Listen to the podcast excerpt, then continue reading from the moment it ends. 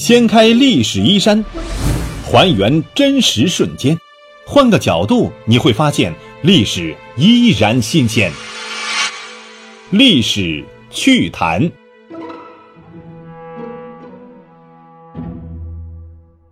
亲爱的朋友们，大家好，欢迎收听由喜马拉雅独家首播的《历史趣谈》，我是龙梦。今天啊，我们来说一部电影吧。就是关于现在正在热播的长城这个啊，长城是人类与饕餮大军之间唯一的屏障，是何等可怕的敌人，曾让人类这般兴师抵抗，竟不得为世人而知。这支不被史书提及的精锐之师，不求功名利禄，肩负天下安危。凭十万精兵强将，五支神兵骑旅，融汇天地各师所长，吴军、英军、陆军、雄军、贺军，浩大攻势，固然抵御饕餮。但却是这些英雄们，让雄伟的长城屹立不倒，无私、无畏、无影、无名，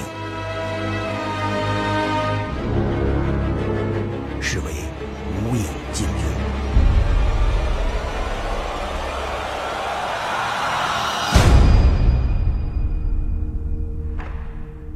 老谋子这回成了话题王，当然了，也不例外。从张艺谋二十年前开始拍大片开始，他的每一部电影都是话题满满。这次的电影质量，我们历史趣谈节目觉得呀，作为商业片而言，三幕式的高潮节目，第三幕呢偷工减料了，所以爆米花电影不够脆。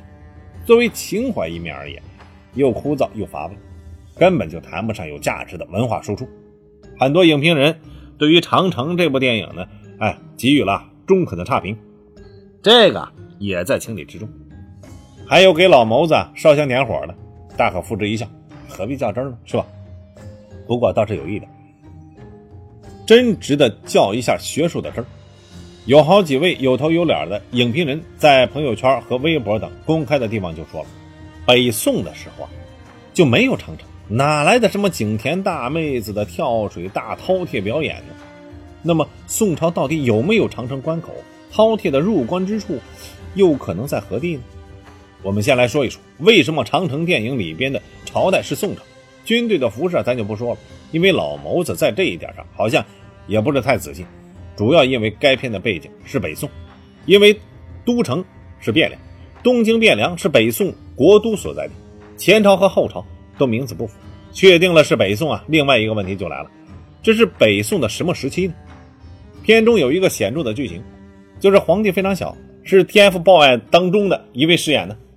这是啊，找出长城剧情发生在北宋什么年间的重要突破口。小皇帝啊，其实是很有趣的。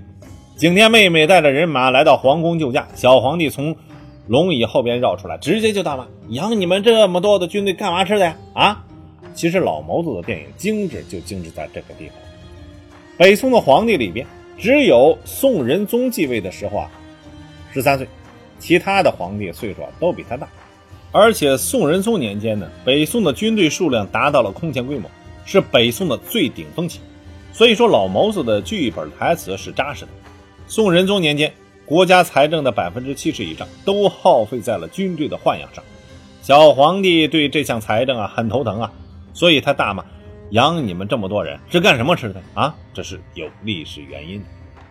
宋仁宗在位期间呢，不仅军队达到了最大规模，连官吏的规模也是空前而不绝后的。后来宋仁宗就用范仲淹等人进行了吏治改革，收效不大。这群老爷们儿多养起来好办，要是说削掉官职，让他们回家卖红薯为人民服务去，就一个个的阻碍重重了。好了。北宋宋仁宗年间的事情，尤其是宋仁宗刚继位时候的事情，可以基本确定电影《长城》的时间背景了。那么这个时候北宋有没有长城？八达岭长城肯定没在北宋手里边。咱们现在好多爱好旅游的朋友，因为北京的地缘因素，只要一提长城，就往北京北边的八达岭想。大伙记住啊，长城可不仅仅只有一段啊。确定北宋仁宗年间这个时间点尤为重要。确定了这个时间点，我们首先可以确定，当时的宋辽界限是保定与北京之间。宋仁宗的祖上们已经跟辽国签署了澶渊之盟，正式承认幽云十六州归辽国所有。这个澶渊之盟也不是说割让，这些地方早就在辽国的实际控制范围之内了，只是宋朝和前朝的很多郡主啊一直不承认。两边一打仗，宋朝见好就收。既然实际控制权在你，那咱们确定一下啊，继续做买卖得了。幽云十六州在河北省这边，就是涿州、河间、任丘到天津一带。说白了，宋朝跟辽国的边界就是这个。再具体一点，就是拒马河到白洋淀一带。拒马河大伙陌生，十渡风景区就不陌生了。当时宋朝跟辽国就是靠太行山留下来的这条河为界限的。在平原区跟辽国形成第一道防线，就是瓦桥关、易金关还有峪口关。这仨地儿啊，都是平原修的城楼子，实际上没有大山大河的天险可以守。宋朝皇帝呢，后来就指挥修了不少水路，成了后来的白洋淀。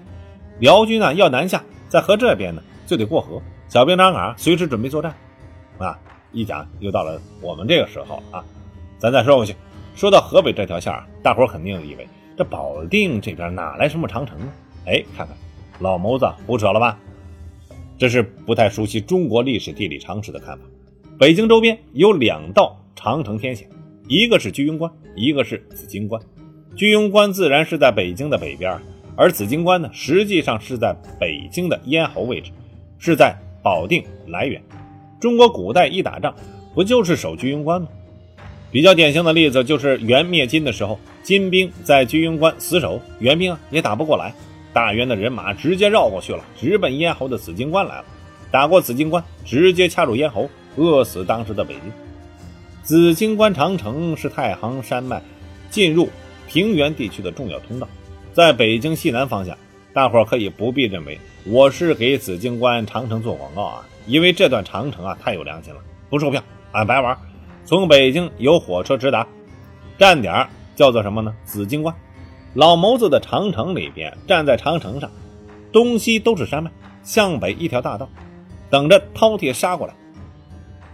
这个走向也正好符合太行山脉南北向的特点，所以呢，我认为饕餮入关处就是紫荆关长城。那位爷说了啊，为什么不是山西那边的长城呢？你根据幽云十六州地形图来论证。紫荆关长城在宋辽边境线北宋这边，在山西境内，至少雁门关长城看似在北宋这边，这一点就必须强调我前面论证出的宋仁宗早年了。北宋开朝的时候啊，就有很多能打的将领，后来的小说杨家将就是其中之一。大刀令公杨继业就是杨家将的典型啊。这位爷爷带着杨家的好几个哥们兄弟，在山西雁门关一带跟着辽军干，后来呢？让辽军给干翻了，跑到了雁门关南不远处，活活饿死了。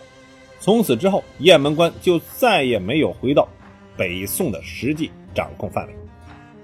辽国打北宋，往往两路分兵，东路就是走河北，过白洋淀，沿着现在的京广线南下；西边这路呢，就是直接啊出雁门关打太原，然后南下进入河南地界，打宋朝都城。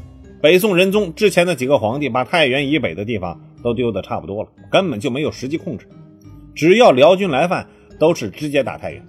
宋辽最后的大战就是太原城，让辽军围了近一年，活活饿死了城中之人。北宋呢就没了救太原的军事实力了。所以我说，山西地段的雁门关不是长城当中的饕餮入关处。电影当中，饕餮南下之后，景天说。我们回汴梁最快三天，也是符合历史常识的。最快其实就是一个极限值，就是骑兵南下的极限。紫荆关南下第一天，过了现在的正定不休息，直接跑到夜里十二点左右，估计能够到邢台地段休息一下，继续跑。第二天能过邯郸，第三天就直奔汴梁，也就是现在的河南开封。坐高铁啊需要两个小时。北宋年间呢，其实还没有啊，跟历史较个真儿，还真是很有趣。好，本期的历史趣谈就到这里，感谢大家的关注收听，下期再见。